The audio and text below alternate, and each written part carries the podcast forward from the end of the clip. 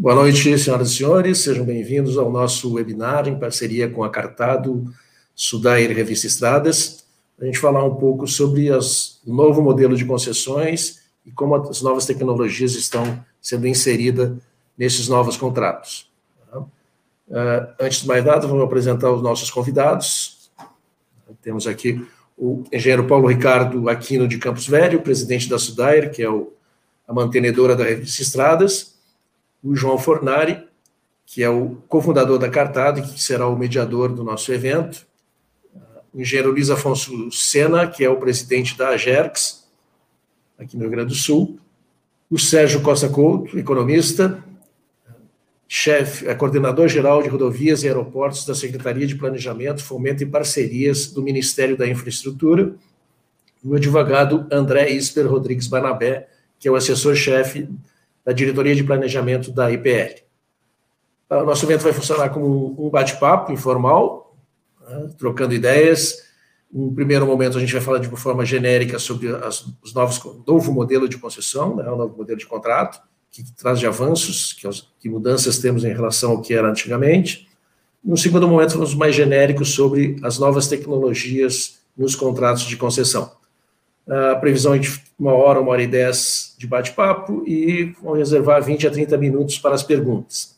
Vocês vão poder fazer perguntas através do chat do YouTube, né, que vocês têm acesso aí ao vivo.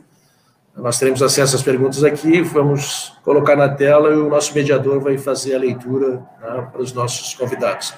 Se tiver uma pergunta específica para um dos convidados, por favor, coloque na, na pergunta para o. Né?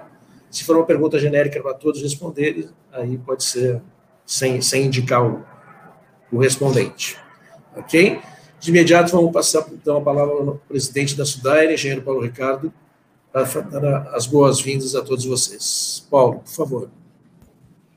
É, boa noite a todos. É, inicialmente, agradecer aos, aos painelistas, né? O professor Sena, o João, da PL, e todos que foram nominados pelo Francisco, né? E dizer que é uma honra muito grande recebê-los aqui e uma, um motivo de satisfação para nós.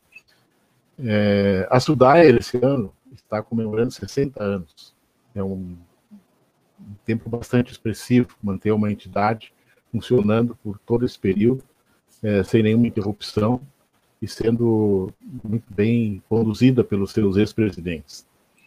E também nós é, editamos essa revista Estrada, né, que é uma referência no segmento rodoviário no Brasil. E isso é um motivo de muito orgulho para nós. É, orgulho mesmo porque todos nós sabemos da dificuldade que temos uh, de muito tempo, desde sempre, de se fazer ciência e, e, desenvolver tecnologia nesse país. E a revista Estrada se mantém nessa vanguarda, continuando com seu trabalho e recebendo das universidades, eh, principalmente, né, e também de empresas, parceiros nossos, essa artigos que são muito significativos, artigos de muito boa qualidade, e a gente se sente muito satisfeito em poder fazer parte desse, desse setor. Né? Hoje em dia, cada vez mais, a dificuldade de desenvolver ciência e tecnologia no, no país parece uh, se tornam maiores.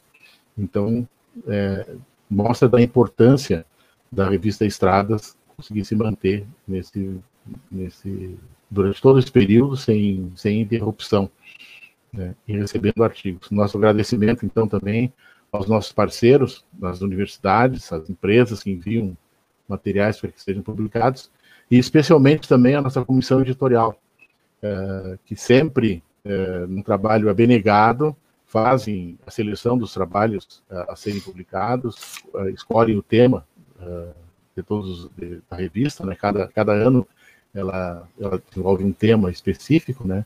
Então, os, o, essa comissão editorial tem um trabalho realmente muito grande e precisam selecionar os artigos. Esse ano, em razão da, da comemoração dos 20 anos, o, nosso editor, eu, Francisco, também tem que agradecer a, a sua, ao seu trabalho. Claro que ele está sendo muito bem pago para isso, né? mas é, mas, é, mas, deixando a brincadeira de lado, é um trabalho realmente abnegado. ele, ele tem que fazer o seu trabalho, não é fácil, né? E a revista tem sido publicada regularmente com todas as suas é, dados importantes. É, de mais a mais, a, a, a, a todos os que aproveitem, como falou o Francisco, podem fazer perguntas. Eu acho que o tema, como eu estava conversando antes um pouco, está pulsando no Estado, né? já que até o final do ano deverão ser concedidas mais algumas rodovias gaúchas, já baseadas num modelo diferente, e, e também uh, as rodovias federais, que estão também pulsando na mídia, aí, já que a 290, 116 e algumas outras rodovias estão para ser, é, inclusive, uh, uh, incluindo no contrato a ponte do Guaíba. Né? Então, acho que é um tema muito importante, um tema que está bem atual, e, e, sem falar também no desenvolvimento da tecnologia, né, que a Cartado tem desenvolvido e tem auxiliado a engenharia é, rodoviária para que se tenha um, um, bom padrão, um padrão de excelência nas rodovias, que é o que todos nós esperamos. Sejam bem-vindos, aproveitem e vamos passar a palavra para o Francisco para ele continuar o evento. Obrigado, presidente Paulo Ricardo. Vamos passar de imediato para o nosso mediador, né, João Fornari, cofundador da Cartado, para dar início ao nosso bate-papo. João. Show, boa noite pessoal, tudo bem? Boa noite Francisco, boa noite Paulo, é, professor Luiz, André é, e Sérgio, boa noite, obrigado aí por participarem desse, desse webinar e, e ajudar a gente a trazer conteúdo. É, Paulo, presidente, é, presidente Paulo, eu queria dizer que você comentou né, que tá, fazer ciência e tecnologia é, é difícil no Brasil, mas é, saber que a gente, nós, né, Cartado, que é uma, uma empresa que saiu de um projeto de TCC, é, e virou o que é hoje, né, uma empresa aí é, bastante reconhecida no mercado de rodovia e no mercado de grande infraestrutura, é, é muito, muito gratificante para a gente saber que a gente pode estar contando com pessoas como vocês, é, pessoas que conhecem bastante sobre o assunto e estão fomentando, nos ajudando a fomentar é, o setor e trazer bastante é, informação né, e conteúdo para quem está no mercado.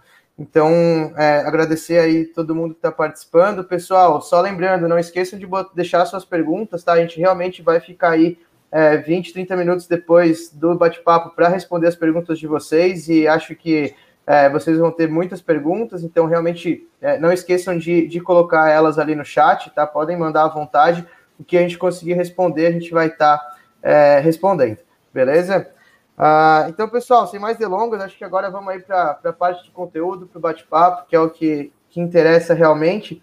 E eu queria pedir para os convidados se pudessem é, dar um panorama, acho que isso é uma, uma pergunta um pouco mais voltada, talvez até aí para o Sérgio é, e para o André, mas é, Luiz e Paulo, se quiserem, fiquem à vontade também para responder, tá? Mas eu queria, que vocês, queria pedir que vocês dessem um panorama geral de como que está é, é, as previsões aí de concessões rodoviárias aqui para a região sul, né? Paraná, Rio Grande do Sul, Santa Catarina, se vocês pudessem pontuar o que já está previsto é, aí pelo Ministério da Infraestrutura e o que, que a IPL também está fazendo é, de trabalho a respeito é, nesse sentido.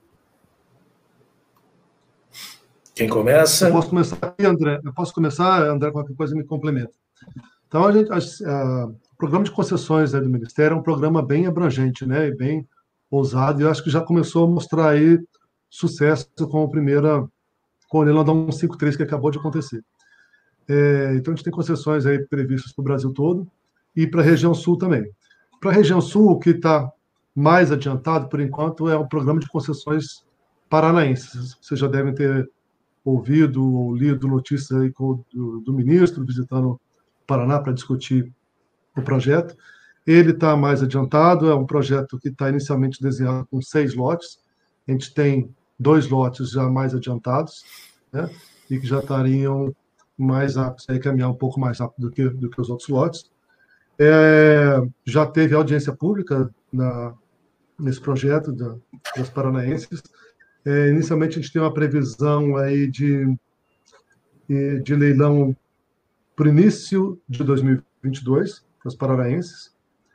Para Rio Grande do Sul e Santa Catarina, a gente ainda está a gente está num, momento ainda um pouco mais inicial, com estudos sendo realizados. É, o BNDES está com. O Ministério ele, ele faz esse estudo por meio de parceiros, né? Então, principalmente a EPL, e que é a empresa de planejamento e logística, que o André está aqui, daqui a pouco ele vai me complementar, e com o BNDES. O BNDES está responsável é, pelos estudos do Rio Grande do Sul, tá? É, principalmente ali com a, a 290 e a 116, tá? mas são, é um estudo inicial ainda. É, você começa com dois lotes, mas depois você pode passar uma parte de um lote para outro, vocês sabem como é que funciona essa parte de estudos, mas ainda está inicial. Mesmo assim, tem uma previsão aí de Rio Grande do Sul, se não me engano, para fazer o leilão já para ano que vem, tá? Se não me engano, é a, AP seria, a agência pública seria no final, no segundo semestre aqui desse ano, com o leilão previsto para o primeiro semestre de 2022. Mas a gente ainda está na fase de estudos, depois de, do, dos estudos, isso passa pelo procedimento de audiência pública, né, TCU, até que seja feita a licitação. E Santa Catarina, é, quem está iniciando os estudos é a EPL, também aí na fase é, inicial, deve contemplar a BR-280, a 470 e a ISC 418, mas esses dois, tanto Santa Catarina quanto Rio Grande do, Sul, ainda estão aí numa fase mais inicial de estudos. Lógico que depois vai ser sempre disponibilizado para a audiência pública, para toda a sociedade aí poder opinar. André, se você tiver alguma coisa a complementar sobre os estudos que estão sendo feitos pela EPL. Perfeito. Pessoal, é, primeiro, obrigado pela oportunidade de participar desse evento. Obrigado, Sérgio, por ter feito a introdução. É, enfim, só acho que o Sérgio abordou bem, né, a questão dos novos projetos do âmbito federal que estão colocados aí é, na região sul. As paranaenses, acho que é legal destacar, né, da onde que vem, né, acho que esse processo de estruturação desses, desses projetos, a gente adquiriu muita tecnologia, muito conhecimento do, de alguns contratos, né, especialmente do, do primeiro contrato que a EPL fez com o IFC, né, que é, que é um, uma parte do, é do grupo, é o projetista do Grupo Banco Mundial, e nesse contrato a gente atende o Ministério, né? E acho que até nisso que o Sérgio falou, nosso grande parceiro é a EPL, e a EPL tem essa capacidade de contratar com multilateral, e nesse contexto do contrato do IFC a gente pôde fazer é, 153, né, que fez o leilão agora, a gente está estruturando, né, é, CRT, então a CRT, Dutra, são projetos que já foram para audiência pública, a gente deve finalizar com série em breve, e esse foi o primeiro mandato. O segundo mandato com o IFC, que a gente tem com o Ministério, é, para entregar para o Ministério, é, são as paranaenses, que o Sérgio bem comentou, já tivemos audiência, é, são contratos que vão sair já com esse novo modelo regulatório, a gente pode aprofundar quais são essas, essas evoluções né, que a gente está colocando nesses contratos, é, para passar aqui muito rapidamente, né, lá, tanto no Paraná quanto o modelo que foi para o 53, a gente já tem é, algumas, a, a, uma lógica de dimensionamento de, de, de capacidade que está olhando para o nível de serviço. Né? Então, aqui, hoje em dia, né, isso é uma diretriz ministerial, não se faz obra desnecessária, se faz a obra necessária. Né? Não se deixa de colocar obra técnica. É claro que, eventualmente, pode ser incluída uma obra para uma especificidade local, para atender uma, um ponto crítico, mas é, a gente sempre faz rodando softwares mais avançados e, e, e, de melhores práticas mesmo, e muito dessa experiência adquirida com, com com os projetistas é, que foram contratados pela FC e a EPL também, né? É, então, solução de manutenção também, a gente sempre estuda a fundo é, para otimizar o máximo possível, não onerar a tarifa e servir o usuário com um projeto certinho, que a premissa seja para aquele projeto, seja tailor-made mesmo. Inovações regulatórias que estão saindo nesses, todos esses novos contratos, é, que eu poderia mencionar aqui, o modelo híbrido de leilão, que é uma novidade, né, que você mistura ali é, é, a menor tarifa para o usuário ter algum upside ali, ter compartilhado o resultado do leilão no, no, preço que ele paga e as vantagens de ter um pagamento inicial se atingido patamar de desconto necessário para que haja o, o, o, pagamento pela outorga. A gente tem aí do ponto de vista contratual reclassificação tarifária, então tem uma tarifa é, diferenciada pista simples, pista dupla, o que incentiva a, a realização da obra de duplicação desconto de zero frequente e por aí adiante. Eu vou terminar aqui, mas fique à vontade para perguntar sobre, e é isso. Eu agradeço e devolvo a palavra para o mediador. Bacana, pessoal. Obrigado pelas palavras. Eu queria fazer é, frente a isso, até porque estava comentando com o Francisco, né? Ele até me mostrou uma, uma notícia aí fresquinha é, do Rio Grande do Sul que está prevista concessões estaduais, né? E fazer essa pergunta aí para o professor Sena e também para o Paulo. É, quais são que a, a, na notícia estava dizendo que já está previsto até final do ano, se não me engano, é, mil quilômetros de concessões é, estaduais, né, concessões rodoviárias pelo estado do Rio Grande do Sul. É, vocês poderiam comentar um pouco sobre essas concessões? Vocês chegaram a. Tão, já estão por dentro? É uma, é uma, uma notícia tão, é, tão fresca que acaba não, não tendo informação sobre. Enfim, para poder também. Falamos muito do Paraná, queria ouvir um pouquinho do Rio Grande do Sul para poder trazer esse, esse panorama. O professor Sena pode nos falar um pouquinho sobre isso e também nos dar uma, a sua visão sobre o novo modelo, né, o que, que a gente tem de, de novidade aí. Ok. Bom, boa noite a todos. É, é um privilégio para mim estar aqui participando deste, deste bate-papo aí. É, eu, eu até prefiro, gostaria de começar assim, pegando um pouquinho no, no, no no que já foram comentado, foi comentado anteriormente, né? É, na realidade, assim, o, o país está vivendo uma evolução natural é, em relação às rodovias, a, a, concessão de rodovias. E eu tenho brincado sempre que o Paraná e o Rio Grande do Sul são irmãos é, siameses, mais do que gêmeos comuns, é, porque os problemas que o Paraná está enfrentando são muito parecidos, eu diria que são absolutamente, são iguais aos problemas que o Rio Grande do Sul enfrentou no seu programa de concessões. Né? E, e a primeira fase né, do, do, das concessões aqui no Brasil, que na realidade eram contratos administrativos travestidos de concessão por um período aí longo, etc. E o aprendizado, hoje, passados esse tempo todo, então a gente conseguiu evoluir muito, e muito mesmo. Então, o trabalho da IPL, do Ministério eh, dos Transportes, das agências, da agência né, reguladora, NTT, da qual eu tive o privilégio de ter sido diretor na, quando ela nasceu, no ano zero dela, eu estava lá. É, então a gente vê uma evolução realmente muito importante. E eu, eu destacaria, assim, talvez o ápice dessa evolução realmente é essa, na parte do leilão aí, que agora a gente então tem aí um, uma combinação entre tarifa e outorga, e isso é uma inovação é, extremamente bem-vinda, né? e que preserva, assim, é, de uma forma muito inteligente, vamos dizer assim, tanto os interesses é, dos, dos usuários, né, que eu preciso chamar sempre de consumidores, do que usuários, e, e, e inclusive, também a, a capacidade eventual até de gerar recursos para, para o Estado. Bom, e nessa evolução, então, eu acho que a gente está ele está o que os avanços que o governo federal tem feito, ele também está eh, passando para a, a, os estados. Então, aqui no Rio Grande do Sul mesmo, a gente já teve uma. Eh, retomando o programa de concessões aqui do estado, que terminou de forma bastante quase trágica, vamos dizer assim, mas ele re, retoma o, o, programa, agora aproveitando, inclusive, essa experiência do governo federal, incorporando os, o contrato da 287, que foi a primeira, que foi agora no início do ano, que foi é, é, concedida, né, foi um sucesso, e, e reproduz mais ou menos o modelo uh, do governo federal.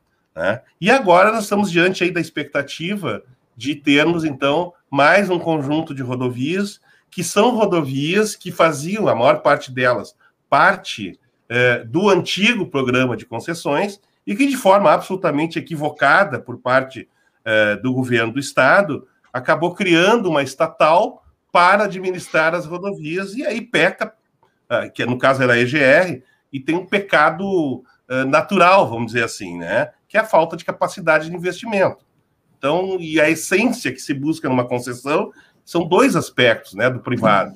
É a capacidade dele é, de investimento dele, não necessariamente equity, mas ele pode buscar dinheiro no mercado, que são formas inteligentes de fazer isso, e também uh, a sua capacidade gerencial. Então, esses dois aspectos é que fazem que uma rodovia operando eh, de forma pedagiada possa ter os investimentos, possa ter o aporte de tecnologia necessário e ser um serviço de uh, primeira linha. Então, aqui no Estado, a gente está muito satisfeito. Eu estou no momento como uh, diretor, uh, conselheiro-presidente da AGER, que é a agência reguladora, de participar desse esforço todo que o Estado está fazendo né? inclusive de ser, que o Estado passe novamente a ser visto pelos investidores como um bom lugar para que eles possam aplicar os seus recursos.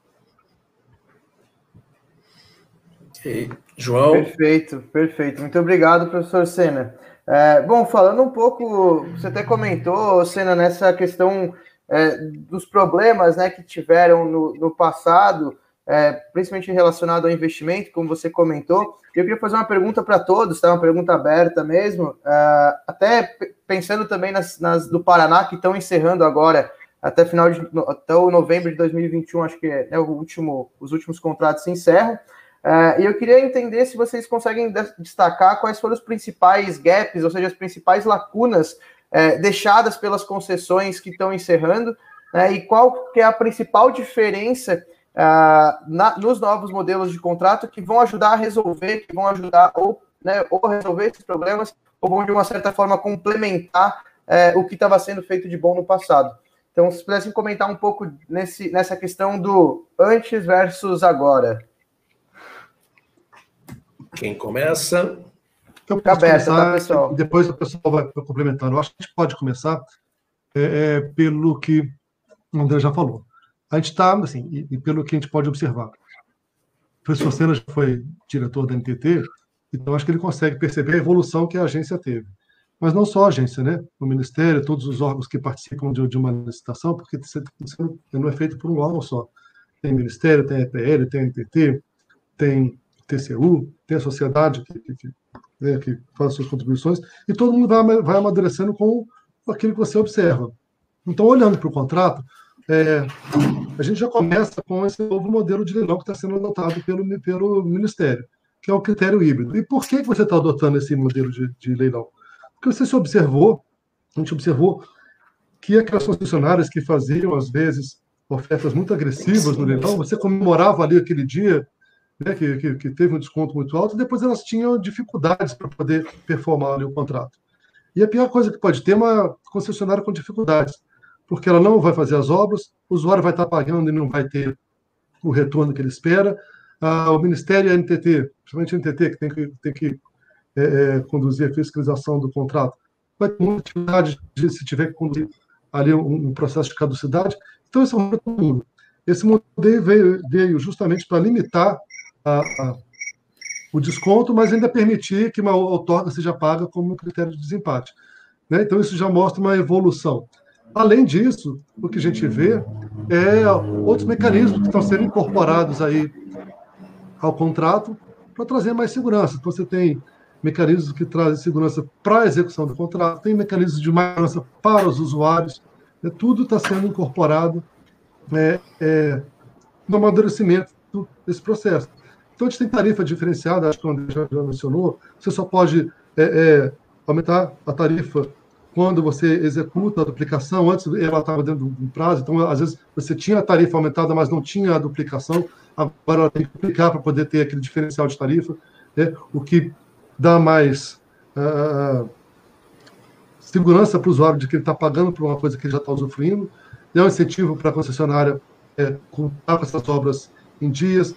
Você tem mecanismos aí de, de, de segurança, que são os. É, é, pontos para, para caminhoneiro, que vão ter uma infraestrutura boa para caminhoneiro, banheiro com chuveiro. Você tem é, o Free Flow, que vai ser testado é, na, região, na região metropolitana ali de São Paulo, na Dutra. Você tem o IRAP, que é um sistema, um, um para classificação da, da, da, rodovia por meio de estrelas, para que traga mais segurança para os usuários, para o ciclista, para o pedestre, para o motorista. Né? Você tem áreas de escape que estão sendo implementadas uh, nas descidas de serra para trazer mais segurança para os caminhoneiros e para todo mundo, né? Porque ninguém está na frente de um, um caminhão que está com problemas de freio. Iluminação por LED que traz mais estabilidade na, na, na iluminação. É, sistema Wi-Fi na, na, rodovia, que você pode entrar em contato com a concessionária quando tiver um problema, ela, te, ela localiza onde você está parado.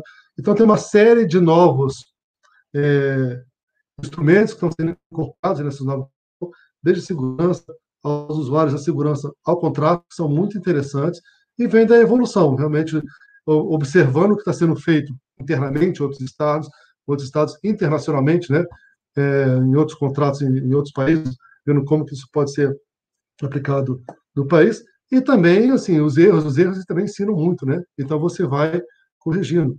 Excesso de obras que às vezes são desnecessárias e oneram o usuário, agora só acontece com, na hora que são necessárias, como o André falou. É uma série de, de novos instrumentos e ferramentas que são incorporados ao, ao, ao contrato, que acho que trazem ganhos para todos. Show, muito bom, Sérgio, obrigado. É, pessoal, mais alguém queria gostaria de fazer algum comentário sobre esse assunto? André, acho que você tinha caído, não sei se é, chegou a pegar aí um pouco da, da pergunta. Peguei. Pegou? Peguei. Beleza. Eu posso só, enfim, complementando, o Sérgio falou muito bem, né, as evoluções, e o professor Sena, enfim, foi testemunha disso.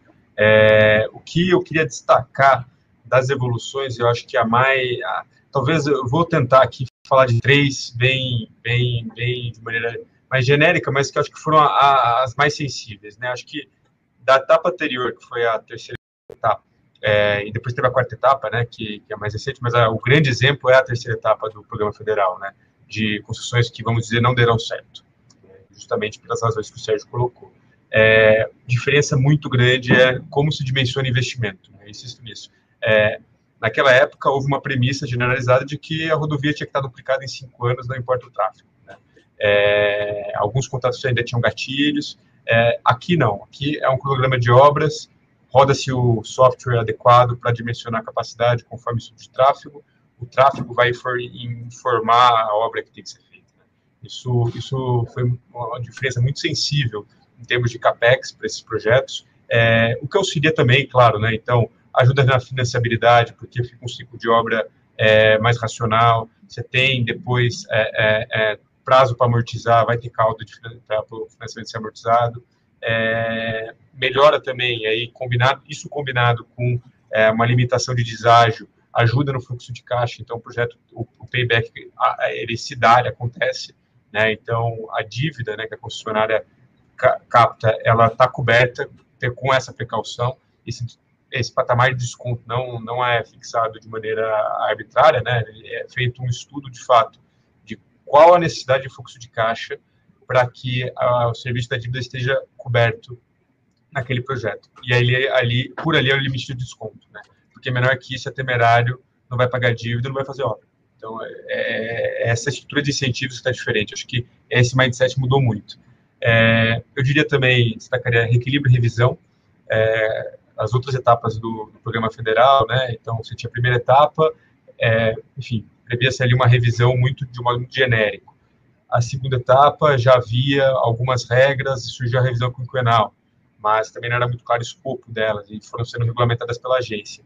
Terceira etapa, também apareceu a revisão quinquenal, é, revisão extraordinária e ordinária, ficaram ali é, meio indefinidas e, de novo, a regulamentação da agência que prevalecia nessa nova, nessa nova etapa de concessões, a ideia está sendo organizar é, e deixar mais claro quando é uma revisão extraordinária, quando é uma revisão ordinária e escopo de revisão quinquenal. Então, o contrato vai ter mais segurança de que ele vai passar pelo tempo sem, é, na verdade, sofrendo as adequações necessárias. Né? Então, a concessionária vai ter seus preços analisados, os usuários vão perceber é, um aumento tarifário apenas justo, conforme as regras de reajuste e revisão do contrato, e Poder Conselho fica seguro de que nada é, é, vai escapar ali de um processo muito muito correto e muito muita transparência da agência. Né?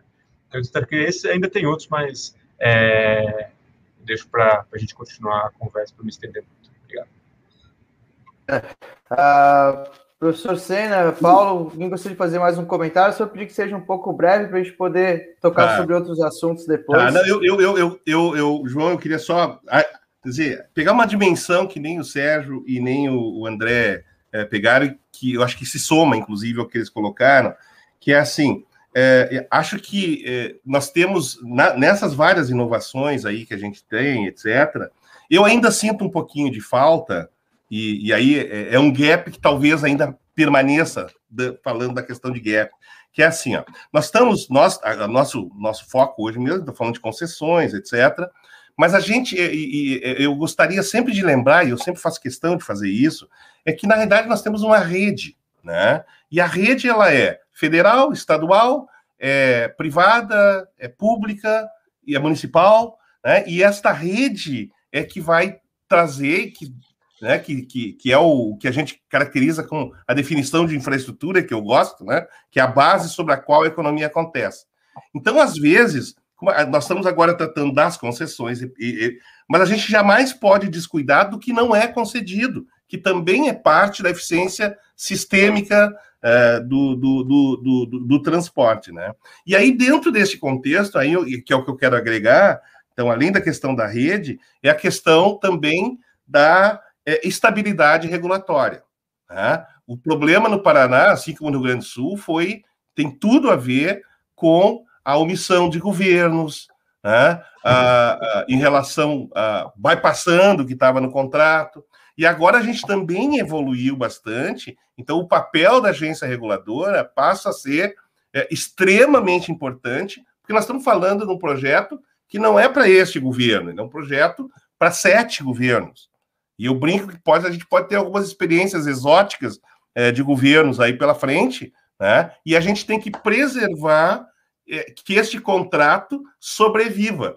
Uh, no tanto no Paraná como no Rio Grande do Sul, para focar as questões aqui do Sul, nós tivemos problemas muito sérios uh, exatamente na questão regulatória.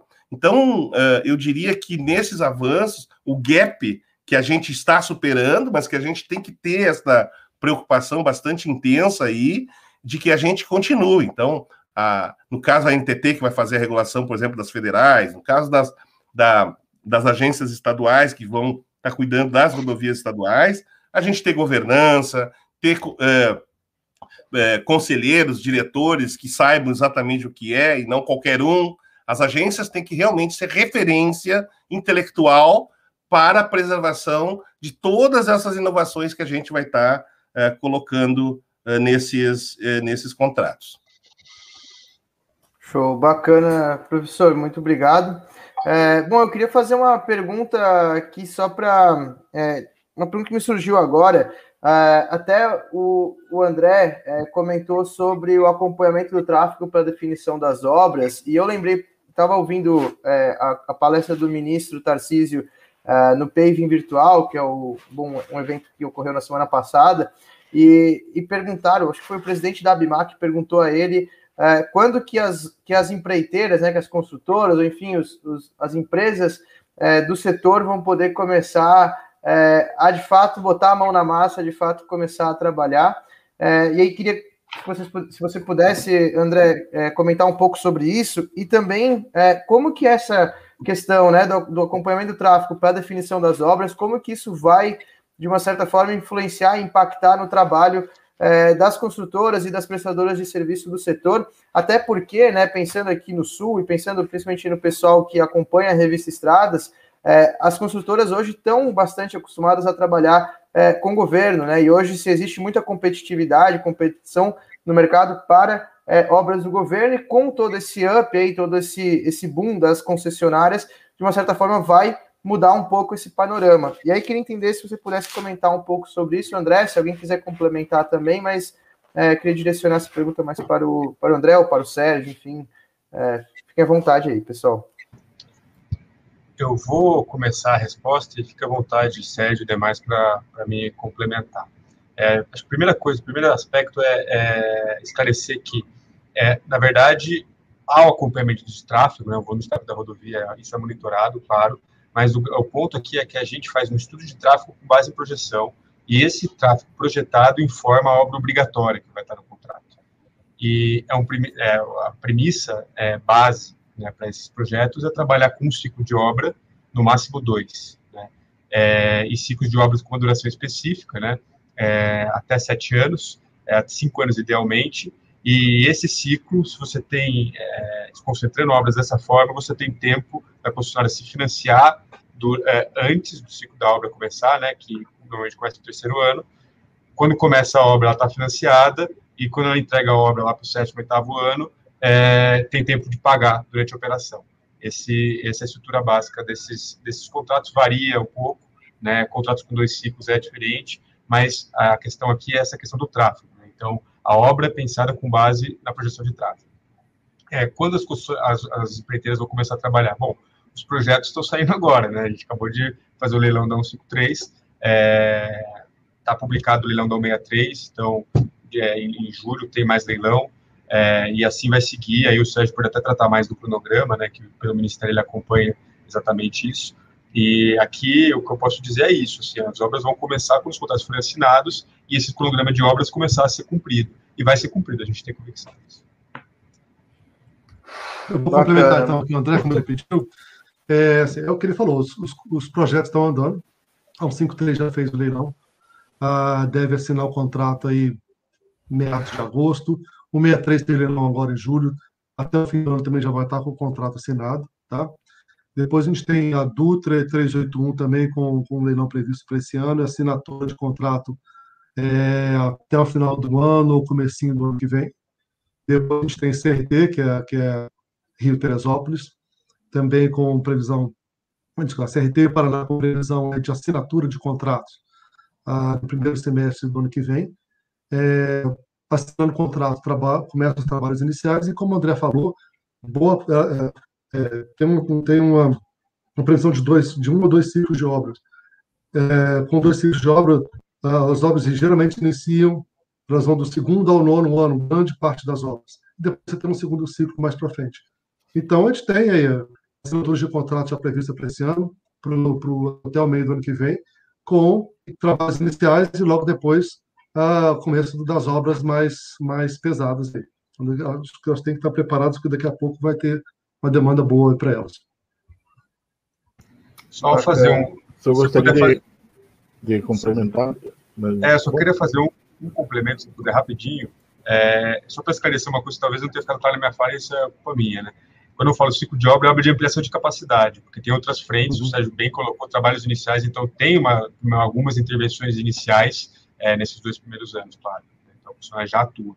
Mas as grandes obras, né, que são a ampliação de capacidade, é nesse ciclo principal que eu mencionei. Eu só queria complementar o, o trabalho, dizer que o, a evolução que a gente teve nesse, nesse, durante esse período aí da, da, das concessões, principalmente aqui no Estado, foi que agora, digamos assim, nós estamos dando, estamos partindo para uma concessão técnica, né? Ah, aquele plano fracassado de, lá de 98, ele partiu de um princípio totalmente errado, que ele partiu de uma tarifa, foi estabelecido uma tarifa, e dali para frente se começou a ver o que ia ser feito. Então, agora, uh, com estudos de engenharia feitos uh, com softwares, como diz, de última geração, aí, que realmente tem condições de fazer uma projeção de tráfego e ver o, a necessidade da rodovia durante esse período de concessão. Então, eu acho que a técnica é o principal, a principal evolução que nós tivemos ouvir os técnicos e os, aquelas pessoas que realmente conhecem o assunto para fazer um plano de concessão, que infelizmente não foi usado é, anteriormente. E outra coisa também, concordar com o professor Sena na questão das rodovias que não são pedagiadas. Né? No estado aqui nós temos 11 mil quilômetros de rodovias no DAIA e mil quilômetros aproximadamente vão ser concedidos. Né? Então a infraestrutura realmente uh, parece assim né? No, no, fica uma impressão de que essas, uh, esses mil quilômetros vão resolver o problema rodoviário do Estado. Não, não vão resolver. Eles vão ajudar muito, lógico, as principais rodovias vão estar em melhores condições, mas não podemos nunca esquecer dos outros 10 mil quilômetros né, que precisam ser mantidos e, e até e ter intervenções para manter a qualidade de tráfego boa. Né? É, então, essas eu gostaria de só complementar isso aí. Bacana, muito obrigado, Paulo. É, bom, pessoal, uh, fazendo aí um pouco uma ponte com que Paulo mesmo comentou, né, que está trazendo aí novas tecnologias, até para a própria parte da, do estudo da, da, do, da licitação, né, do, do, contrato de concessão, e também tornar essas concessões mais técnicas, e aí eu queria entender um pouco, já puxando aí o assunto uh, das tecnologias, é, e até fazer um gancho com, por exemplo, os novos contratos que acabaram de ser implementados na Artesp, em São Paulo, a Entrevias, a Via Paulista e a Eixo SP, né? É, existe um edital é, de vários CIS, né? Que tem CIGECOM, CISOBRA, CISQuali, é, CISOAE, CIS Passarelas, enfim, que são sistemas eletrônicos para poder ajudar é, de uma certa forma na, na, no trabalho da agência reguladora. É, eu queria entender como que estão esses novos contratos aqui para a região sul em relação a isso, não necessariamente só esses CIS, né? Esses, todos esses sistemas é, de acompanhamento dos trabalhos, mas também como que está é, a, a, a visão desses novos contratos frente a novas tecnologias. E, de novo, pessoal, essa é uma pergunta aberta aí para todo mundo, tá? Se alguém quiser puxar à frente, fique à vontade. Eu vou começar a falar um pouquinho, assim, a gente já tentou abordar algumas novidades do contrato. É, a gente tem, assim, é, novas tecnologias estão sendo incorporadas nessas concessões. A gente tem, como eu falei, assim, o IRAP, que é uma tecnologia para trazer a, a concessão, mas a gente tem novos sistemas de monitoramento dentro da, da, da prevista da sua vista. Então, você vai ter a automática de incidentes, com sistemas operacionais responsivos, o que traz mais rapidez ao, ao atendimento aos usuários, e você tem a previsão de maior transparência na, na, na, nas informações que precisam ser prestadas pelos, pelas concessionárias, tá? E divulgação dessas informações, então você tem um acompanhamento muito mais é, é, preciso do que está acontecendo, e toda a regulamentação que está sendo feita pela agência reguladora buscando aí dar mais garantias de. Acho que são pontos aí é, é, importantes a serem destacados que vão facilitar a regulação, a fiscalização da, da agência reguladora, né, e vão trazer modernização aí na gestão da, da rodovia pelas concessionárias.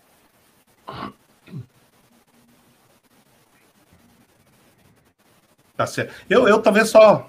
Então, eu entro agora um pouquinho aí na sequência aí, para mudar um pouquinho a ordem do. Bom, Por favor, é... professor. Oi. Então tá. Olha só, é, eu, eu, eu, eu, eu lembro, em 2006, em 2007, eu escrevi um pequeno livrinho aí sobre rodovias e tal, e, e, e incluí as questões de tecnologia e tal. E, e, eu lembro que em 2006 a Alemanha já tinha implantado sistemas em que todos os caminhões pagam eh, pedágio pela distância, né, pela percorrida. Que eu diria que esse é o grande avanço, é onde nós temos que chegar a, a ideia do free flow agora é mais ou menos essa: é tu ter a possibilidade de é, pagar pelo teu consumo. Isso me parece a forma mais correta da gente tratar os consumidores né, de, de, de serviços de rodovias. É, e, e, e, e, o que me surpreendia, me surpreendeu naquela época lá, era, era, era que a, a tecnologia avançou muito mais agora e tal, mas ainda em 2006, quando eles implantaram o sistema lá, então conseguiram fazer isso de uma forma extremamente é, eficiente.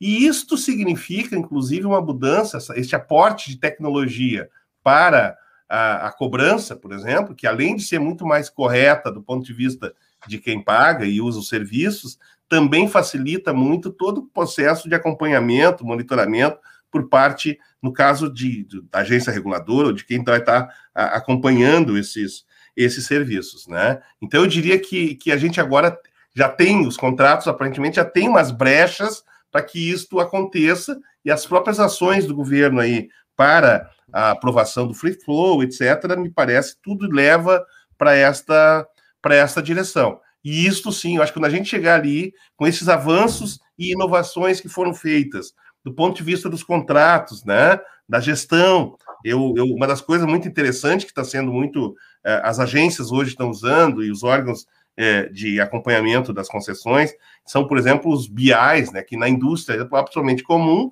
Agora tu tem que ter business intelligence lá e tal, e, ou seja, ferramentas que vão facilitar, né?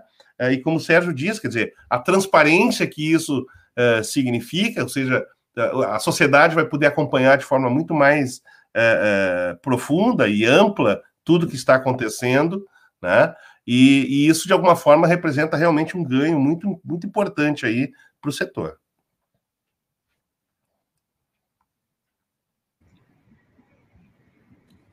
Se eu puder complementar. Acho que, acho que mutou aqui o microfone do Senna, mas pode, pode complementar sim, André, por favor. Bom, é bem na linha aí, né, da, das inovações. Primeiro, comentar, né, você mencionou os editais da Artesp.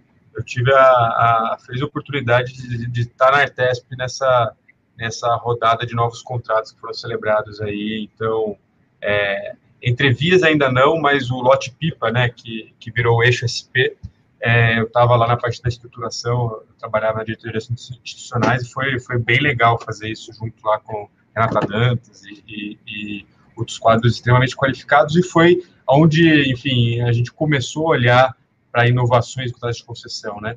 E para o federal aqui, o que a gente vê é uma, é uma é, é, integração disso e até um aprofundamento dessas inovações. Né? Então, você mencionou sistemas, é, é, o que a gente sabe, o que a gente tem hoje, na, por exemplo, no edital da U53, que acabou de ser citado, é a previsão de um sistema de gestão de ativos da concessão com vários subsistemas. Então, você tem subsistema de OAE, obra de arte corrente, é, é, sinalização, pavimentos, tudo integrado nesse sistema maior, que a concessionária vai ter que, que, que se utilizar, na verdade, desenvolver e, e implantar é, para automatizar esses processos né, de operação e facilitar o compartilhamento de informações com a agência. Então, esse exemplo foi, veio muito bem a calhar, porque é algo que aqui, é uma espécie que veio de São Paulo, está sendo incorporada no federal e está sendo aprofundada no federal. Isso, isso é muito legal. E é, outro ponto que eu queria colocar, né, é, acho que o professor Sena mencionou e foi reforçado por outro colega, que é da rede, né? a gente está concedendo a, a, rede que é viável para conceder, né, que tem o perfil de concessão, e vai ter uma outra rede, né, vai, ter ativos que não vão ser concedidos, então rodovias vão ficar poder, na mão do poder público. Pensando por outro lado, a gente pode inverter essa lógica e falar assim, bom, pelo menos o que a gente vai ter hoje é o poder público concentrado naqueles, naqueles ativos que o privado não consegue gerir. Então, do ponto de vista do poder público, é uma, uma malha menor para gerir e que essa é essencial ele gerir porque não teve habilidade para o privado explorar e os recursos públicos que antes tomavam conta de tudo podem ser focalizados nessas áreas. Né? Acho que é só apresentar esse raciocínio, que, acho que é, que é o que eu penso. Realmente. Show, bacana. É, legal que você esteve lá, André, e está trazendo agora isso para os outros, outros modelos de contrato. É, até uh, a Cartado hoje é uma empresa que oferece uh, uma parte desses sistemas, né? Então, é, porque a gente encontrou, e até não sei, eu, eu queria fazer uma pergunta mesmo focada para você, André. É, vocês chegaram a pensar é, em, em, se existia já esses sistemas antes, ou foi algo que vocês é, colocaram nos contratos para de fato incentivar a inovação e trazer mais é, empresas que trabalhem com inovação no setor? É, porque assim, isso é realmente uma dúvida bastante pessoal nossa aqui da Cartado, tá? E, e a gente tem um sistema que é próximo a isso, né? É, a gente fez algumas adaptações para atender a essa questão. É, e vocês já tinham encontrado outras empresas ou vocês estão pensando mais em a própria concessionária desenvolver essas tecnologias? É, eu acho aqui a lógica, e claro, né, isso aqui não veio não veio da minha cabeça. Era um time completo de engenheiros e, e, e gente muito bem qualificada, especialista em operação, falou assim, olha, a gente precisa, é, ou seria desejável que um sistema fizesse isso, isso, isso. E aí teve, óbvio, um diálogo com, com, com empresa do setor e falou, olha, isso aqui é possível desenvolver, não é um produto de prateleira, mas é possível desenvolver uma solução que atenda esses parâmetros. Né? Então, bem na lógica que está sendo implantada, foi implantada lá na Artesp e a que está sendo implantada, é colocar o parâmetro a ser atendido no contrato, não dá exatamente a solução, sabe? Porque isso fica na gestão do privado e o privado é melhor para falar qual é a solução. Então, a questão é, tem solução de prateleira? Talvez até tenha, mas não foi esse o foco, sabe? O foco foi, é, é possível começar a desenvolver? É. O que, que, do ponto de vista de operação, é interessante é, a, a, a ver sistema? E ali foi feita a exigência técnica, que consta lá do, do edital e a concessionária tem que apresentar. Né? Isso se deu na Artesp e aqui no Federal também foi assim. E a projetista que apresentou aqui, que, que concebeu essa solução, é, claro, fez diálogo com, com as empresas de tecnologia pertinentes para saber se aquilo não era uma, uma coisa inatendível, mas não, não realmente não é. E bom saber que a, que a Cartado está tá nesse setor. Legal, bacana. E até, pessoal, uh, o, o, professor Sena comentou um pouco sobre a questão é, de análise de dados, enfim, essa questão do Big Data, é, ia trazendo, e querendo ou não, esses sistemas estão é, permitindo que as concessionárias analisem mais as informações e isso esteja tudo centralizado em sistemas é, digitais, né, o que antes estava em planilhas Excel e de difícil acesso. É, e, inclusive, é, essa semana eu li uma, uma pesquisa da empresa Autodesk, junto com o IDC, foi, foi divulgada em março do ano passado, mas ela traz que, enfim, a maioria do, traz é, relação a, a, a, prioridades de é, investimento em tecnologia no setor de construção no mundo todo, é, e não só no Brasil, nos nos, na maioria dos países que foram analisados, se trazia muito a questão é, de investimento em inovação, né, em, te, em tecnologia e inovação na parte de análise preditiva de dados e Big Data, que é algo que tanto se fala hoje, é, e aí eu queria entender que nível que vocês uh, enxergam, que, que, que, nível de digitalização né, e que nível de fato de análise de dados uh, estão as, esses novos contratos e como que esses contratos incentivam e como que eles impactam uh, no trabalho das concessões e começar a analisar mais dados e fazer uma gestão mais assertiva com base né, com, to, com decisão tomada em dados. Então, se vocês pudessem comentar um pouco sobre isso, também acho que seria interessante. A gente acabou conversando sobre, sobre um pouco disso e também está é, tá em alta, né? É, então, eu queria ouvir um pouco. Eu, Quem começa? Eu gostaria, eu, eu gostaria de. Uh, eu, eu, sou engenheiro mecânico, né? Não sou engenheiro civil, mas trabalhei muito tempo na, na conserva de rodovias, né? E auxiliando, logicamente, né? A, a parte de equipamentos é uma parte muito importante, vamos dizer assim, na máquinas equipamentos para a manutenção da rodovia. E eu sempre tive, coordenei unidades do DAI no interior, e, e, eu sempre me deparava com um problema, assim, que era, uh, como eu vinha da engenharia mecânica e, e os, os, veículos, antes eu trabalhava em setor privada, né, todos eles têm um plano de manutenção bem específico, né, cada 10 mil quilômetros tem que trocar o óleo, né, até 20 mil quilômetros trocar o fio de ar, assim vai. E eu, eu queria fazer essa, queria projetar, vamos dizer assim, esse sistema da engenharia mecânica na conservação de rodovias.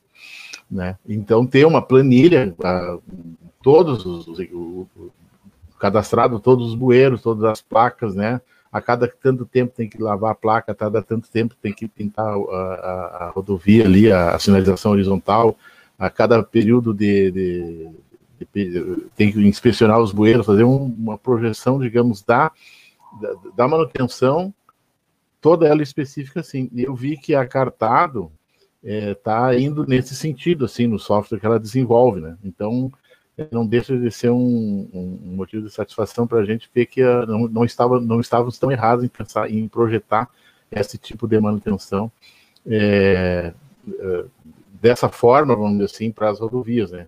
E aí sim, né? Aí com esse, só que isso aí, lógico, que precisa um histórico muito bem é, delineado, né? A pessoa tem que ter, saber exatamente o que, que ele faz. Só se faz isso com a busca de dados e dados concretos de manutenção da rodovia para a gente saber como vai elaborar um plano de manutenção daquela rodovia, de modo que não fique dependendo sempre da informação da pessoa que vá lá. Chega num ponto que tu não não vai ser surpreendido nunca por nenhuma Eventualmente pode acontecer um evento, né? Mas nunca vai ser surpreendido por um problema maior. E eu acho que, que, que, que é nesse sentido que a gente, que, que esses softwares podem auxiliar muito é, e fazer com que a gente tenha uma manutenção de rodovia mais barata e mais eficiente, né? Sem ter surpresas ao longo do tempo, assim, que às vezes trazem um, a manutenção preventiva, que a gente chama, né? Dá uma surpresa muito grande, uma queda de um pé, deixa de ser inspecionado, uma coisa desse tipo. Muito bacana. Pode, pode falar, professor. É. Não, não, olha só, João, é só para eu, eu, eu, como eu tô, o tempo está passando para mim mais rápido, eu estou me sentindo mais, bem mais velho. É, e, quando eu ouço algumas coisas, eu até acho engraçado. Por exemplo, tu, tu tá meio chocado porque as, a, os dados estavam tudo em planilhas Excel. É, e eu lembro quando eu cheguei lá na NTT, quando nós fundamos a NTT no dia zero, ou no dia um, né? Em que os dados não estavam em lugar nenhum. E os poucos que tinham estavam em papel, sabe-se Deus de que forma estruturados, né? Então a gente vai. Essa evolução também é muito. É, é, muito interessante. Mas eu acho que o bacana dessa da concessão, do espírito da, da concessão, né? É que, e esses contratos novos estão todos incorporando, é a ideia de indicadores, né? Então a gente busca o um indicador e a empresa vai buscar e usar a inteligência para poder ganhar mais dinheiro, inclusive. Então, então isso é muito bacana. E a gente vai ter, então, rodovias qualificadas e o, e o, e o, e o concessionário lá feliz também, o concessionário eficiente e competente, porque ele vai usar todas essas ferramentas, é Big Data, é isso, é aquilo, para tentar é, otimizar a, a, a, sua operação. E nós, poder público, estamos lá é, impondo indicadores, né, inclusive com uma lógica de performance mesmo, né, que eventualmente os indicadores aí tem lá um, um fator X também, tecnicamente falando, para que a gente consiga cada vez tirar mais deles. E, e, e isso, obviamente, vai estar incorporado, então, na, nessas questões aí todas de, é, por exemplo, de Big Data, para que tu possa fazer esta, essa gestão de forma bastante mais eficiente.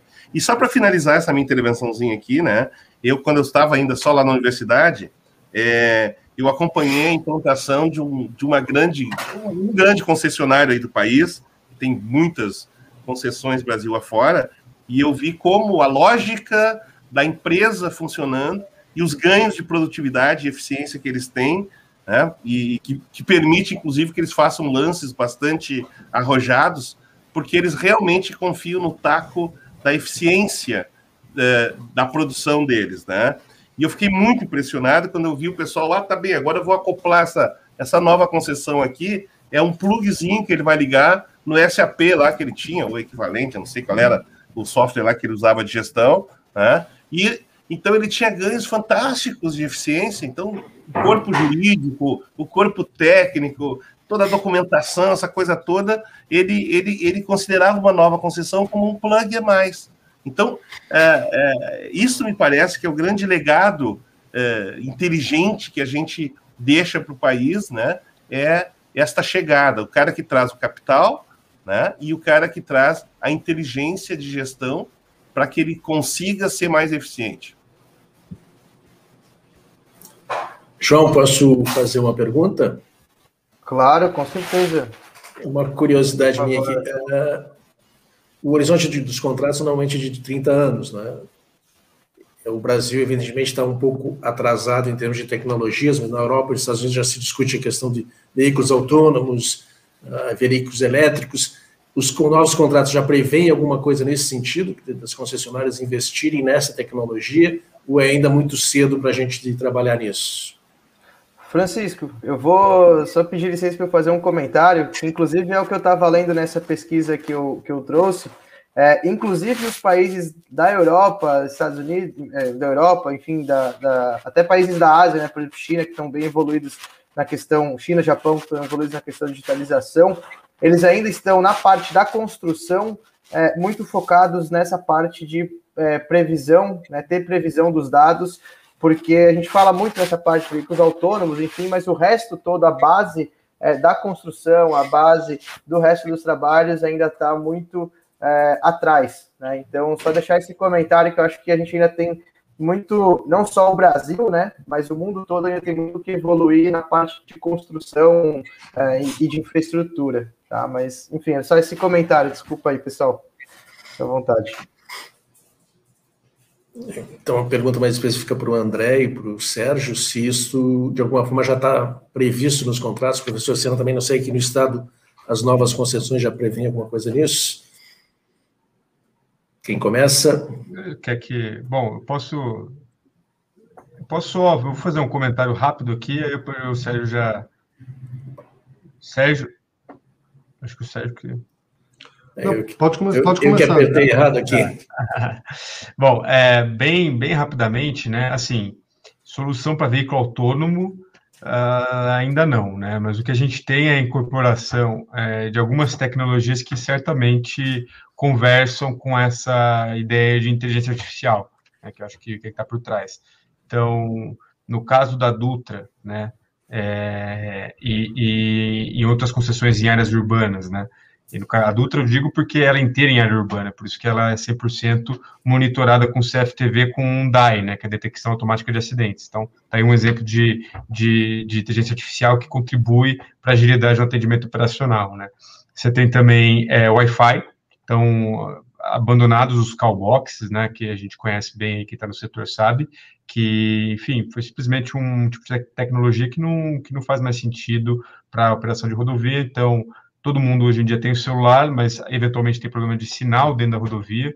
É, às vezes as operadoras não, não conseguem cobrir todo o, o, o local, né, toda a faixa de domínio e a rodovia em si. Então, é uma solução que funciona e que, e que está sendo considerada nesses novos projetos é 100% de Wi-Fi na rodovia inteira. Então, o usuário que tem um problema se conecta ao Wi-Fi da rodovia e consegue é, acionar o atendimento que, de, de, qualquer outro modo, vai estar sendo monitorado por essas outras tecnologias que eu falei. Não é um veículo autônomo, mas são as coisas que, que eu tenho aqui anotadas que se aproximam é, minimamente. E aí, eu deixo o Sérgio me complementar. Não, é, é, na linha do que o André falou e do que o professor Senna também já falou.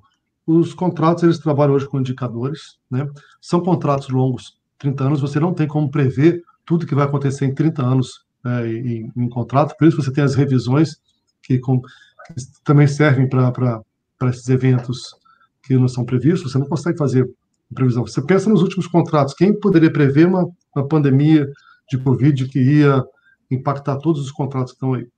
Então, é, é, assim, conforme essas tecnologias forem surgindo, se tiver algum impacto na concessão, acho que elas vão, vão ser incorporadas pelas concessionárias, a previsão, precisando de, de infraestrutura diferenciada para isso, ele entra numa revisão, conforme seja necessário, mas, não, mas o contrato não costuma prever prescritivamente tudo que precisa ser feito, né? Eles estão, assim, lógico, tem umas obras, mas, mas conforme a necessidade, como o André já falou, não é mais específica em um determinado momento, ela acontece quando necessário. E, e, e isso, você vai trabalhando com indicadores. Conforme a tecnologia vai, vai, surgindo e ela sendo benéfica, ela vai sendo incorporada pela concessionária. Tá bom? Perfeito. Perfeito. É, e até me, me, permite, até complementando o que o Sérgio estava colocando, né? Eu, eu, acho que esse é um ponto muito importante, né? E que acho, inclusive, tem que estar no espírito uh, quando a gente desenha um, um, um projeto é assim, ó, é impossível a gente prever tudo. É, eu lembro que os contratos da primeira rodada na Argentina tinham 4.384 páginas. 4.384 páginas, porque o pessoal tentou prever tudo.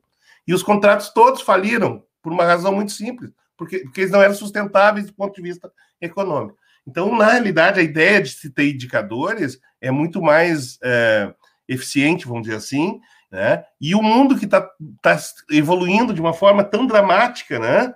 É, é, é, então, e, e, a gente tem uns paradoxos que a gente, no nosso país aqui, a gente pode, ao mesmo tempo estar tá falando de carro autônomo, mas ainda tem Chevette 87 rodando nas nossas rodovias com o pneu careca.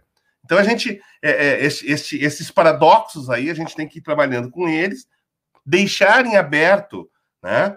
uh, a possibilidade de que a evolução seja incorporada e as novas tecnologias e tudo que de revoluções tecnológicas a gente vai tendo ainda, vai ter certamente num, num período longo, como, como um contrato de concessão de 30 anos, né? Mas, mas eu acho que é muito mais prudente, inclusive, que a gente não tente prever além do que é possível prever, vamos dizer assim, né? Então, se prever tráfego já é um desafio absolutamente fantástico, né? E como disse o Sérgio aí, na pandemia agora que caíram os movimentos dramaticamente, né? Quem é que ia prever uma pandemia? É, então, então é, me parece que, que como os contratos eles são incompletos no sentido de que é impossível prever tudo e talvez eles tenham que realmente permanecer desta forma e a gente não tentar é, reeditar o que os, os, os argentinos e os mexicanos, diga-se de passagem, que tentaram prever absolutamente tudo. Dois anos depois, trocou tudo lá e acabou não sendo mais é, possível ter um contrato é, robusto. Perfeito, pessoal. Bom, é, a gente tem mais, um, mais quatro minutinhos. É, pessoal que está assistindo, mandem suas perguntas, tá? Que agora a gente vai. Vou fazer uma última pergunta aqui para fechar. É, e, e mandem suas perguntas, enfim, para a gente poder responder e tirar todas as dúvidas de vocês. Pessoal, uma última pergunta que eu queria fazer, ela é bem ampla, tá? E acho que é um pouco, claro que tem a ver aí com, com questão técnica, mas eu acho que tem bastante é, questão um pouco pessoal. É, como que a gente pode tirar e eu até fiz essa pergunta lá na, na Paving Virtual para os concessionários, quando eu estava conversando com os concessionários, eu queria entender um pouco do outro lado, como que a gente pode tirar é, e, e, eliminar da população essa imagem ruim que foi construída frente é, às concessões. É, porque a gente sabe hoje que a população, até tempo atrás, tiveram aí manifestações nos próprios pedágios, o pessoal falava que ia sair sem pagar, enfim, é, e o pessoal às vezes acha que ter uma concessão é ruim. Né? Como que a gente pode mudar essa percepção da população e como que a gente pode, é, de uma certa forma, trazer o lado positivo, é, que é enorme, né? Ao meu ponto de vista, é enorme o lado positivo das concessionárias de rodovias.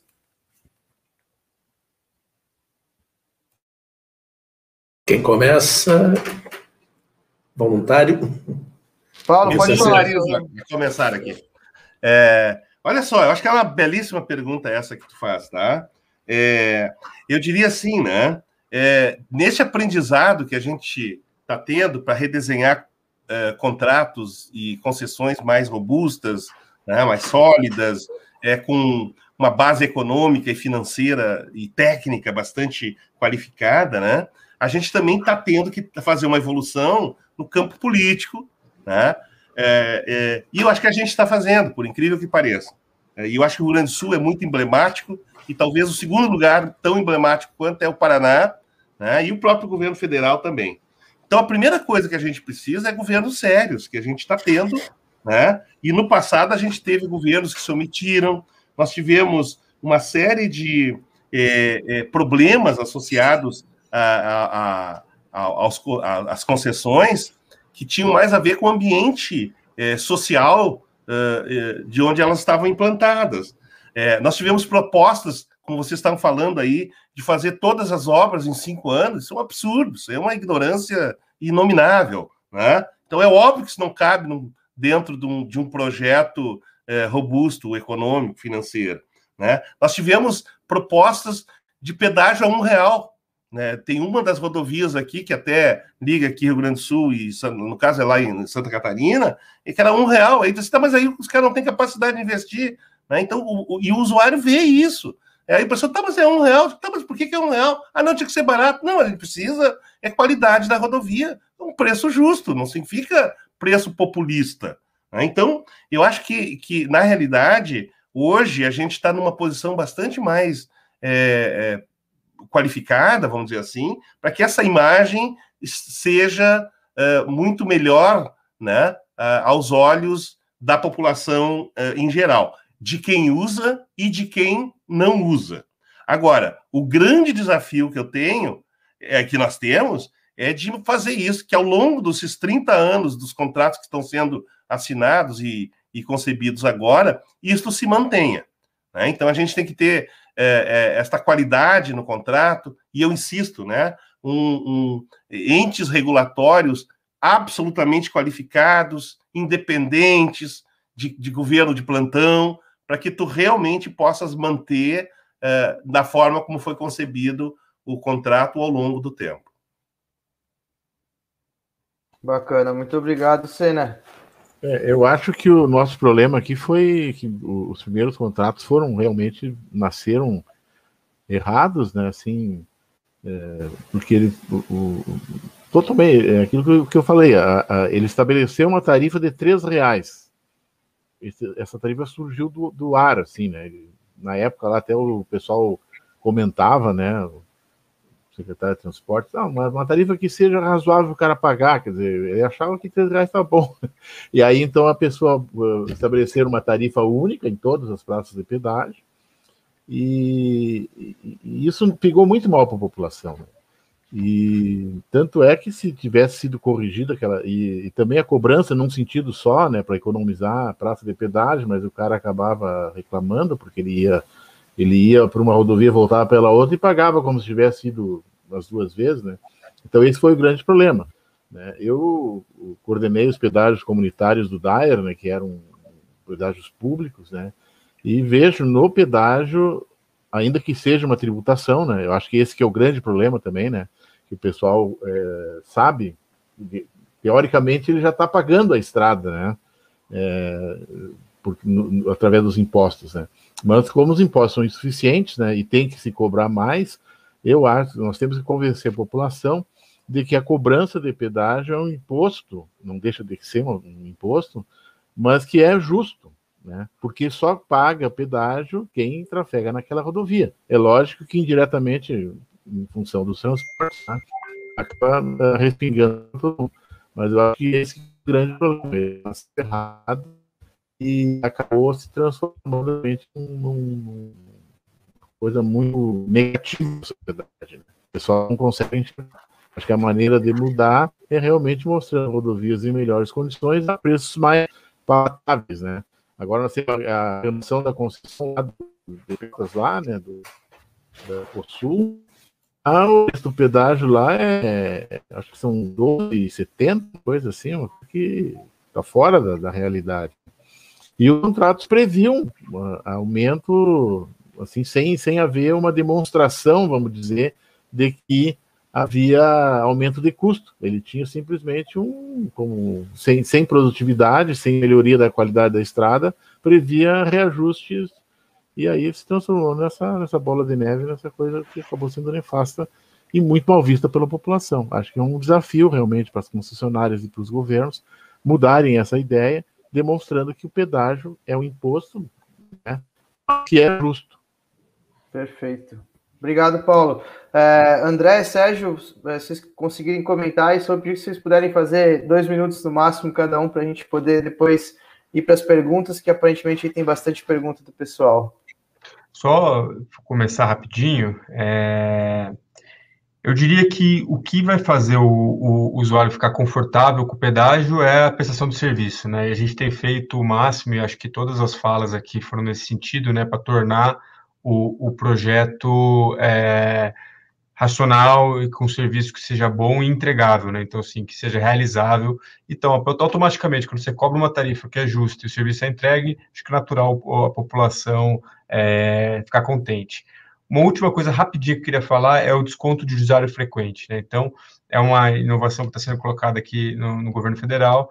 É, se, o sistema é um desconto que vai sendo aplicado progressivamente durante o período de um mês, se o usuário passar na mesma praça em veículo de passeio. E isso faz com que, cada vez que ele passa, ele, a tarifa é um pouco menor. No fim do mês, nesses 30 dias, né, e é de 30 dias o período que é computado, atende, é, você tem um cálculo para que ele pague a tarifa proporcional ao quanto ele percorreu. Então, ele fica quase com uma tarifa quilométrica. E isso é uma inovação bem importante que eu acho que vai ser bem recebida nesses novos contratos. Bacana. Esse ponto, André, daria para ter a gente ter colocado uma pergunta aí só sobre isso, que tem bastante é, dúvidas a respeito é, dessa tarifa. Mas, é, Sérgio, por favor, fique à vontade. A gente já está quase encerra aqui o tempo, né? Então, assim, é, eu acho que sobre a sua pergunta do que, que pode ser feito para melhorar essa visão dos usuários com relação às concessionárias, é, infelizmente, algumas funcionaram muito bem, podem ter causado essa impressão, mas aquelas que funcionam no nível adequado, tenho certeza que entregam ali, o usuário percebe uma maior qualidade nessas rodovias, ou ele ganha tempo de viagem, ele, ele, ele economiza na manutenção do carro, porque não vai passar no buraco, enfim, coisas que podem danificar o carro, estourar o pneu. E acho que para encerrar aqui, eu queria contar uma historinha, eu tenho certeza que o professor Senna já deve ter ouvido, porque pelo tempo que teve lá na NTT, é uma história que aconteceu em concessão é, rodoviária federal. Eram duas pessoas viajando no carro, a mãe e a filha, e durante a viagem a, mãe passou mal, né? Começou a se sentir mal no carro, ela encostou o carro, um pouco depois já chegou o socorro médico, ela socorreu aquela senhora, ela estava tendo um ataque no coração, então ela foi levada na ambulância, já foi socorrida na ambulância, né, e, e foi, fizeram os primeiros socorros ali, uma ambulância UTI, levaram para o hospital e ela ficou internada no tempo e sobreviveu, né, aquele ataque de infarto que ele teve. Numa história dessa, depois de um tempo, a concessionária foi entrevistar as duas, né, a senhora que, que teve o infarto, para saber como é que tinha sido, como é que tinha sido o atendimento. Ela falou, olha, o atendimento foi perfeito, ele parou, pouco tempo depois chegou a ambulância, é, fez lá os primeiros socorros, né, uma ambulância equipada, e salvou minha vida e levou para o hospital. E no final, assim, mas tem mais uma coisa que você queria falar? Assim, olha, eu queria, eu acho que o pedágio é muito caro, ele podia baixar o preço. Então, então você mostra, assim, então, Essa é... quanto é difícil você, você causar uh, você, você causa boa pressão, mas a pessoa nunca quer pagar, né? Porque já paga muita coisa, você entende mais, mas é o necessário para que você tenha um serviço ali adequado. E esse é um grande, uma grande dificuldade aí da, que a gente enfrenta. Bacana. Bom, pessoal, obrigado. Sérgio, uh, Sérgio, desculpa, Francisco, uh, você tem as perguntas aí do pessoal? Até abrir aqui o link. Temos algumas perguntas aqui, João, vou te passar para fazer para os nossos convidados. Beleza.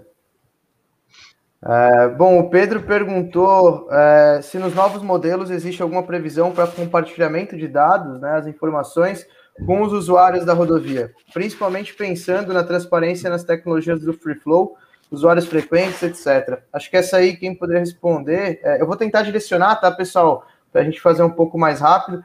Acho que o André e o, e o Sérgio poderiam responder essa, é, essa, essa resposta, essa pergunta. Eu posso começar aqui, assim, existe a previsão de, de maior transparência, tá? Então você tem uma previsão é, é de que a concessionária divulgue no seu site mais dados contábeis, tá, dados de tráfego, tá, dados de, de, de, de investimentos que estão sendo na, na, na, infraestrutura. Eu acho que isso aí vai ao encontro aí do que ele está do que ele está falando. Então existe uma maior, uma previsão maior de transparência em relação às, às últimas concessões.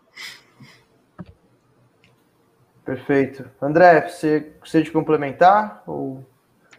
Não, acho que, acho que é isso. É, você tem a responsabilidade né, de, de alimentar os sistemas e, e, e dentro do, sistema de atendimento ao usuário, esse, esses, esses dados, é, agora eu não, vou, eu não vou conseguir te falar a granularidade que vai estar esses dados disponibilizados, tá? mas eu sei que sim, vai ter um acompanhamento, vai ter um grau de transparência importante, provavelmente maior do que a gente viu até agora. Bacana, muito bom, pessoal. Uh, Francisco, fazer uma próxima pergunta. Ah, legal. O Lucas Oliveira perguntou: é, a possibilidade de receber outorgas na concorrência pode ajudar no investimento em rodovias de menor relevância no estado?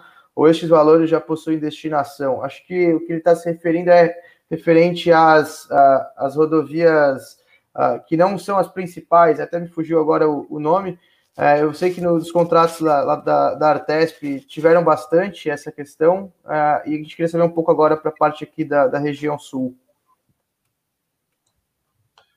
Eu posso começar falando, depois se quiser me complementar. É, assim, a gente já tem aquele critério híbrido de leilão, né? O critério híbrido de leilão ele, ele prevê um desconto máximo, e caso esse desconto máximo seja atingido lá para os concorrentes, eles vão para o critério da, da outorga. Então pode ser que em alguns leilões a gente nem tenha a outorga, tá? Então pode ser que você não, se você não chegar àquele, àquele limite máximo do desconto, não tenha pagamento de outorga. E quando há pagamento de outorga, esse, esse pagamento vai para a conta única do governo. Então o governo, ele, esse, esse, esse valor é depositado no tesouro e ele não fica vinculado àquela concessão. Essa é a regra, regra geral que, que, que é vigente. Né? A gente está tendo vocês devem ter ouvido o ministro falar com relação aos paranaenses, na Paranaense o que está se fazendo, tentando buscar, é criar o critério de desempate para que, esse, que esse valor fique realmente dentro da concessão. Tá bom? Perfeito. Agora, é, eu, eu, não achei até importante a pergunta. Eu acho que seria uma coisa realmente para talvez eu, eu, eu, eu, a outorga vai para o tesouro, seria tranquilo. Mas eu não sei se não, essa, essa ideia do, do, do, Lucas aí, né, de vincular essa outorga quando tiver a melhoria no, na infraestrutura rodoviária. É, deixar uma verba, se, não sei se isso, tem que falar com o André, que é advogado, se é possível, né? Mas eu acho que é uma ideia interessante, né? Porque a pessoa daí está pagando a infraestrutura, que queira ou não, ela, ela vai ser paga, ninguém vai dar dinheiro para o governo, vamos, vamos ser bem realistas, né? Esse dinheiro vai tirar vai participar para, como o professor tá, né, econômica e financeira Então, realmente, colocar esse valor da outorga vai distribuir ao longo então, o usuário de infraestrutura vai pagar de qualquer forma. Né? Mas, uh, se vincular é bem interessante, poderia Paulo, ser. Paulo está cortando o teu áudio. Uhum. Não, eu, eu achei interessante a, a, ideia do Lucas de vincular esse recurso à, outorga à infraestrutura. Legal, bacana. é, até... Né, legalmente fazer isso é uma ideia bem interessante. Se eu puder fazer um comentário aqui, é, que eu acho que esse, esse tema é, é muito interessante a, a, solução que foi dada aí, né? É, enfim, tem uma dificuldade quando, quando fala de outorga, porque realmente a outorga ela, ela tem que ir para o tesouro, pelo menos assim no governo federal, imagino que, que aí no sul também seja assim. É, porque se não for para o tesouro, de alguma forma está renunciando a receita, né? É, então é um problema jurídico de fato. Como que se, se resolveu isso? Está se resolvendo isso aqui? Foi resolvido? É, é foi na verdade proposto no 53 e vai ser aprofundado no Paraná. O ministro já anunciou. Então tem nenhum problema dizer, né? A ideia é a gente vincular o critério de desempate a um valor, né? Que é para todos os fins. A gente chama de outorga aqui, né? Mas a gente mudou um pouco isso. Qual que é a lógica? É, você cria dentro do contrato a obrigação da concessionária abrir uma conta e essa conta vai receber os recursos que vão que resultam do leilão. Como que ela recebe? Para cada um real de outorga, ela tem que depositar, sei lá, 9x, 9 reais nessa conta. Então, você não qualifica esse dinheiro que está entrando nessa conta como outorga. A outorga é esse valor que vai para o tesouro que eu estou mencionando. Mas há uma proporcionalidade entre eles e não fica configurado juridicamente renúncia de receita e você aproveita é, a necessidade de, de desembolsar dinheiro a priori, que é a ideia da outorga, para dentro do contrato.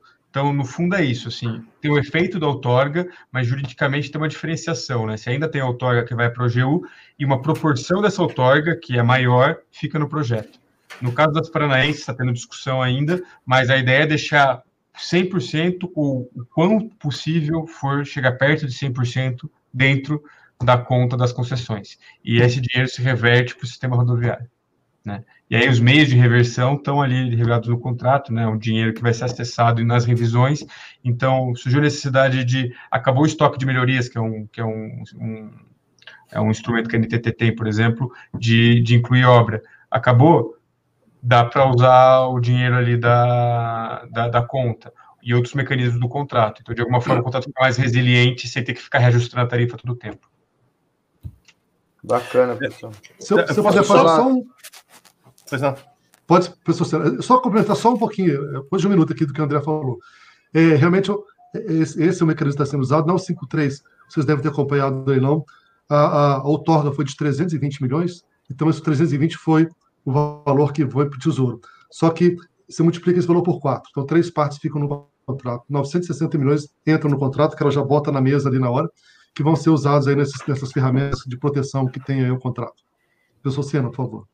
Perfeito. Não, não, eu, eu, eu na verdade, eu só queria comentar assim, é, é, é, é, o cuidado que se tem que ter também que é, com alguns governos estaduais, por exemplo, podem acabar. Eu acho que em São Paulo aconteceu isso em algum momento aí da história, é, ele acabar querendo financiar e usar a lógica de subsídio cruzado, que a gente tem que ter muito cuidado só em relação a isso. Então, uma obsessão por outorga máxima para subsidiar porque não tinha dinheiro do tesouro. Então, é, é, e, e, além disso, acho que requer também um tratamento aí é, legal, com muito cuidado. Vocês disseram aí, é, é, é o, o, destino natural da outorga é, é, o, é o, o tesouro, né? E o governo está lá eleito que tem essa, essa prerrogativa aí de, da alocação de recursos. Claro que manter dentro do próprio concessão eu acho que é perfeito, esta ideia, mas a ideia de subsidiar o resto da rede, aí a gente tem que ter muito cuidado. Esse aí era o conceito que estava por trás dos polos rodoviários aqui no Rio Grande do Sul, por exemplo. João, o nosso Bacana. tempo está estourando, então acho que Tem uma as outras pergunta. perguntas a gente encaminha por e-mail para os nossos convidados e Perfeito. vamos deixar aí um minutinho para cada um fazer as suas considerações finais. Né? Depois a gente faz um encerramento. Pode ser? Pode Quem ser, gostaria sim. de começar? Pode ser o João mesmo, começa? Começa então. É, bom, pessoal, queria agradecer aí mais uma vez a revista Estradas, tá? Por estar tá abrindo todo esse espaço para a gente. É, agradecer a todos os participantes, ao Paulo, ao professor Sena, é, ao André e ao Sérgio. É, dizer muito obrigado para vocês e, e, falar que para nós que somos jovens aí investindo no setor de, de, grandes infraestruturas é um prazer enorme estar com nomes tão fortes ali como, como vocês, tá? Então, é, agradecer e dizer que a gente tem muito trabalho pela frente. É, dizer também que o Ministério da Infraestrutura é, e os outros, as agências aí do Estado, estão dando muito trabalho para a gente do setor privado e acho que isso é bom para todos. Né? Isso vai gerar emprego, isso vai gerar renda e isso, de uma certa forma, ajuda a transformar o Brasil. Então, obrigado, pessoal. É, sem mais delongas, aí, boa noite a todos. Suas palavras finais, pode ser o professor, professor Sena. Ah, eu queria agradecer aí a, a oportunidade de estar debatendo com, com, gente tão qualificada e a gente aprendendo o tempo todo, né? E dizer que eu sou entusiasta da área de transportes, já tenho militado um bom tempo na área acadêmica, algumas experiências de ter ido para o tatame, né? A NTT, agora na Jergues, etc. E, e, e eu diria o seguinte: nós temos um grande futuro pela frente, né? E com a inteligência, com a busca da eficiência e com os arranjos corretos de contratos robustos, etc., nós vamos conseguir fazer com que as nossas rodovias sejam efetivamente consideradas infraestrutura como meio de viabilizar o desenvolvimento econômico do nosso país. Então, esse debate foi muito bom, uh, exatamente no sentido de que a gente tem aí a possibilidade de esclarecer e aprender com informações aí para que a gente possa chegar lá o mais rapidamente possível. Uma boa noite a todos. Sérgio, André. Queria agradecer também né, o debate aqui, acho que foi excelente, né? A gente fala um pouco e aprende muito quando a gente conversa com pessoas que têm conhecimento tão elevado assim. É, e eu, assim, eu estou no Ministério agora, eu sou do NTT, estou cedido ali ao Ministério, e não é porque eu estou no Ministério, mas eu vejo com, com, com grande é, é euforia, assim, era de, de concessões que o Ministério tem. está falando de rodovias aqui, mas a infraestrutura é uma integração logística de vários modos de transporte, né? Então, é, eu acho que a gente pode vivenciar aqui, ou ver aí nos próximos anos, um grande salto na infraestrutura. O, o Ministério está com uma carteira muito boa de rodovias, de ferrovias, de aeroportos e de portos. Eu tenho certeza que, se dar isso no mercado, a gente vai ter uma melhoria muito grande na infraestrutura, que é que é o necessário para que o país possa ter a base para poder crescer. Então, eu quero agradecer a todo mundo que esteve aqui, ao pessoal que acompanhou e mandou as perguntas. Tá? Um obrigado a todos aí. André? Bom, queria também agradecer aí, fazer minhas as palavras do Sérgio, é, agradecer a oportunidade de, de ter participado desse debate, acho que foi muito rico, é, foi um prazer especial compartilhar é, da experiência de, de, gente que conhece o setor profundamente, o professor Sena, é, enfim, acho que foi, foi muito rico. E do ponto de vista de perspectiva que o Sérgio pincelou aí, é assim, eu consigo dizer, só pela EPL a gente está estruturando 10 mil quilômetros de rodovia. Né? Então você veja o quanto que a gente vai ter de trabalho daqui para frente, né? Então, com esses projetos saírem. Então, certamente ah, houve em algum momento a pergunta sobre né, quando, as, quando vão começar as obras, olha, é, vão começar, e quando começar vai ser legal de ver. Então, é com isso que eu queria falar, agradecer a todos da mesa e aos colegas que mandaram perguntas também. Paulo.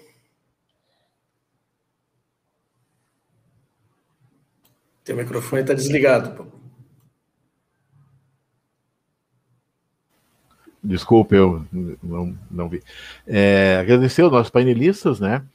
É, dizer que o debate realmente foi, foi muito esclarecedor, teve bom, pontos muito interessantes que eu vi, e eu acho que, o, que cumpriu totalmente com o objetivo que a gente tinha, que era mostrar as, as mudanças, né?